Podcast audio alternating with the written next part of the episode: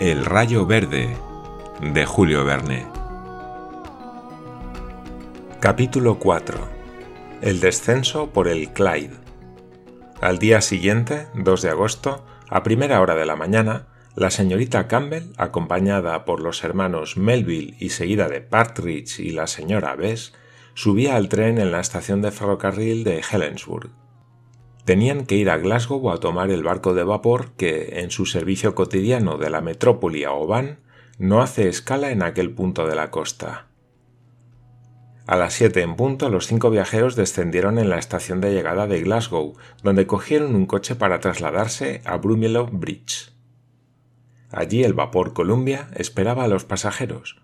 Una humareda negra se escapaba de sus dos chimeneas, mezclándose con la niebla espesa que cubría el Clyde pero todas las neblinas matinales empezaban a disiparse y el dorado disco solar empezaba a salir por entre las brumas. Era el principio de un hermoso día. La señorita Campbell y sus compañeros se embarcaron tan pronto como sus equipajes fueron subidos a bordo. En aquel momento la campana lanzó su tercera y última llamada a los retrasados y un agudo silbido anunció la partida del vapor que, largando las amarras, empezó a mover las paletas de las ruedas que levantaban grandes borbotones de espuma y rápidamente se deslizó por el río siguiendo la corriente.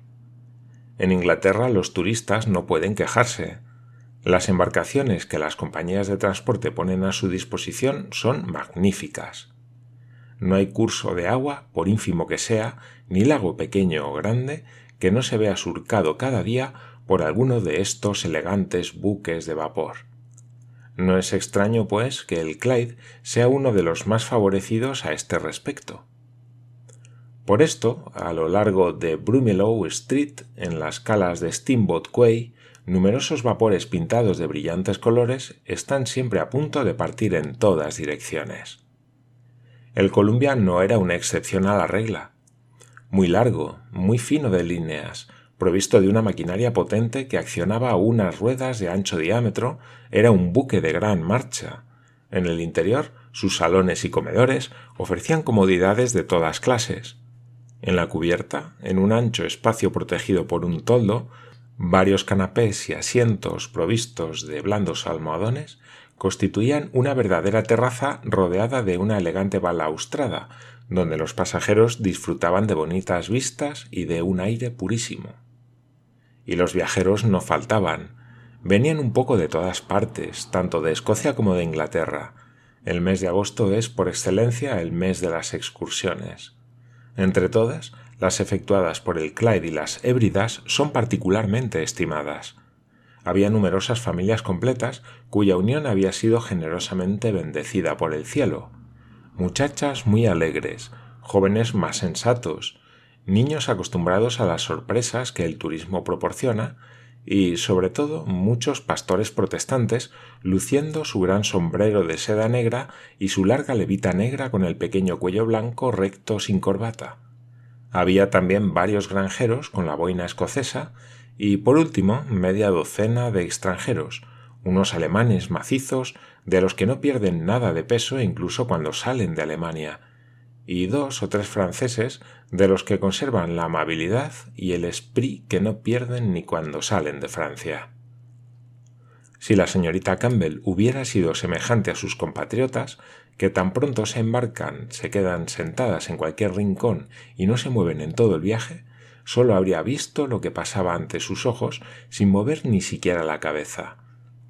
Pero a ella le gustaba ir y venir por la cubierta del vapor Tan pronto estaba delante como detrás, contemplando los pueblos, aldeas y ciudades que se extienden a lo largo de las orillas.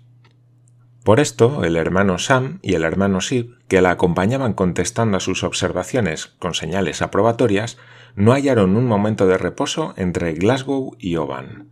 Por lo demás, no pensaban en quejarse, ya que esto entraba en sus funciones de guardias de corps, y ya lo hacían por instinto, tomando buenas raciones de rapé que contribuían a mantenerlos de buen humor.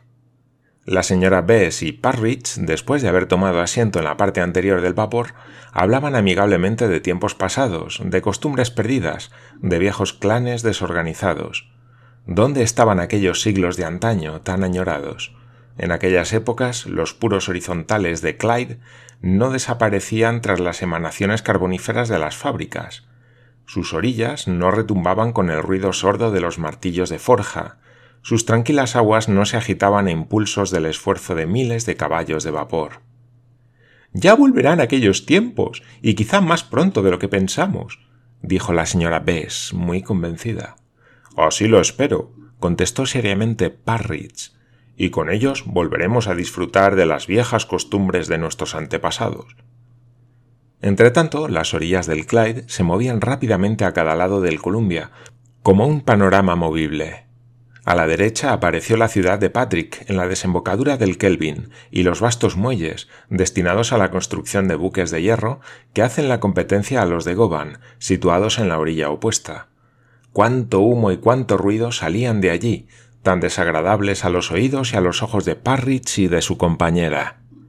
Pero todo aquel estruendo industrial, toda aquella humareda de carbón, pronto iba a desaparecer poco a poco. Acto seguido, en lugar de los talleres, de las altas chimeneas de las fábricas, de aquellas enormes construcciones de hierro que parecían jaulas de animales antediluvianos, aparecieron graciosas casitas, chalés medio escondidos entre los árboles, poblaciones del tipo anglosajón, diseminadas por las verdes colinas. Era como una procesión ininterrumpida de casas de campo y de castillos que se sucedían de una ciudad a otra. Después del antiguo burgo real de Renfrew, situado a la izquierda del río, las colinas arboladas de Kilpatrick se perfilaron a la derecha, por encima de la población del mismo nombre, ante la cual un irlandés no puede pasar sin saludar. Allí nació San Patricio, patrón de Irlanda. El Clyde, que hasta entonces había sido un río, empezaba a transformarse en un verdadero brazo de mar. La señora Bess y Parridge saludaron las ruinas del Dunga Castle, que recuerda viejos hechos de la historia de Escocia.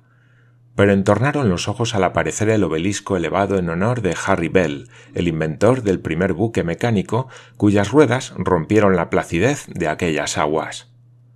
Algunas millas más lejos, los turistas contemplaron el castillo de Dumbarton, que se levanta a más de 500 pies sobre una roca de basalto. De los dos conos de su cúspide, el más alto lleva el nombre de Trono de Wallace, uno de los héroes de las luchas por la independencia. En aquel momento, un caballero, desde lo alto del puente, comenzó a disertar, sin que nadie se lo hubiese pedido, pero también el deber de dar una pequeña conferencia histórica para documentar a sus compañeros de viaje. Media hora después, ninguno de los pasajeros del Columbia, a menos de ser sordo, ignoraba que era muy probable que los romanos hubieran fortificado Dumbarton, que aquella roca histórica se convirtió en fortaleza real a comienzos del siglo XIII, que bajo los beneficios del Pacto de la Unión forma parte de los cuatro lugares del Reino de Escocia que no se pueden derribar, que desde aquel puerto María Estuardo en 1548 salió para Francia para ser, con su casamiento con Francisco II, reina por un día, y que allí, en fin, estuvo encerrado Napoleón en 1815, antes de que el ministro Kasselreich hubiera decidido encarcelarlo en Santa Elena. Todo esto es muy instructivo, dijo el hermano Sam. Instructivo e interesante, contestó el hermano Sib. Este caballero merece todos nuestros plácemes. Y como los dos tíos no se habían perdido una palabra de la conferencia, expresaron su satisfacción al profesor improvisado. La señorita Campbell, sumida en sus reflexiones, no había oído nada de aquella larga lección de historia. Todo aquello, al menos en aquel momento, no le interesaba lo más mínimo. Ni siquiera se dignó echar una mirada a la orilla derecha del río, ni a las ruinas del castillo de Cardross, donde murió Robert Bruce. Un horizonte de mar era lo único que buscaban en vano sus ojos, pero no podía descubrirlo hasta que el Columbia hubiera dejado atrás toda aquella sucesión de orillas, promontorios y colinas que limitaban el golfo del Clyde. Además, el vapor estaba pasando entonces por delante del burgo de Helensburgh, por Glasgow, los restos del castillo de Newark, el istmo de Rosenheath, eran cosas que la muchacha veía todos los días desde las ventanas de su casa. Por esto cabía preguntarse si el buque no estaría navegando por los caprichosos riachuelos del jardín. ¿Por qué iría su pensamiento a perderse entre los centenares de vapores que se apiñaban en los fondeaderos de Greenock en la desembocadura del río? Y además, ¿qué le importaba a ella que el inmortal Watt hubiera nacido en aquella población de 40.000 habitantes, que es como la antecámara industrial de Glasgow? ¿Por qué tres millas más abajo posaba sus ojos sobre la ciudad de Gurok a la izquierda o sobre la población de Dunun a la derecha, sobre los fiordos dentados y sinuosos que se recortan tan profundamente en el litoral del condado de Argyll, como si se tratara de la costa de Noruega? No. La señorita Campbell buscaba con la mirada llena de impaciencia la torre en ruinas de Leven. ¿Esperaba ver aparecer en ella algún duende? Nada de esto. Pero ella quería ser la primera en apercibir el faro de Clock que ilumina la salida del Firth of Clyde. Por fin apareció el faro como una gigantesca lámpara al volver la orilla. Clock, tío Sam, dijo ella. Clock, Clock. Sí, Clock, contestó el hermano Sam con la precisión de un eco de los Highlands. El mar, tío Sib, el mar, en efecto, contestó el hermano Sib. ¡Qué hermoso es! repitieron los dos hermanos a la vez. Parecía que lo contemplaban por primera vez. No había error posible. A la apertura del golfo aparecía claramente el horizonte del mar. Sin embargo, el sol todavía no estaba a la mitad de su recorrido diurno. En el paralelo 57 tenían que transcurrir siete horas, al menos, antes de que desapareciera por el horizonte. Siete horas de impaciencia para la señorita Campbell. Además, aquel horizonte se dibujaba en el suroeste, es decir, en un segmento de arco que el astro radiante roza solo en la época del solsticio de invierno. No era allí, pues, donde tenían que buscar la aparición del fenómeno. Tendría que ser más hacia el oeste, e incluso un poco hacia el norte, ya que los primeros días del mes de agosto preceden de seis semanas al equinoccio de septiembre. Pero esto era cuestión de poca monta.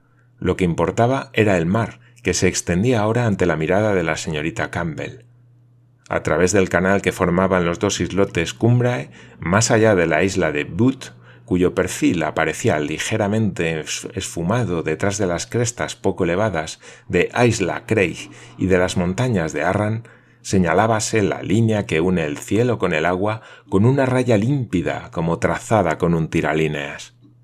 La señorita Campbell la contemplaba, completamente absorta en sus pensamientos, sin pronunciar una palabra. De pie en el puente, inmóvil, parecía medir las dimensiones del arco que le separaba todavía del punto en que el disco solar iría sumergiéndose en las aguas del archipiélago. Con tal que el cielo, tan puro hasta entonces, no se cubriera con alguna bruma crepuscular, una voz la sacó de su ensimismamiento. Ya es hora, dijo el hermano Sib. ¿La hora? ¿Qué hora, tío? La hora de comer, dijo el hermano Sam. Vamos a comer, pues, contestó la señorita Campbell.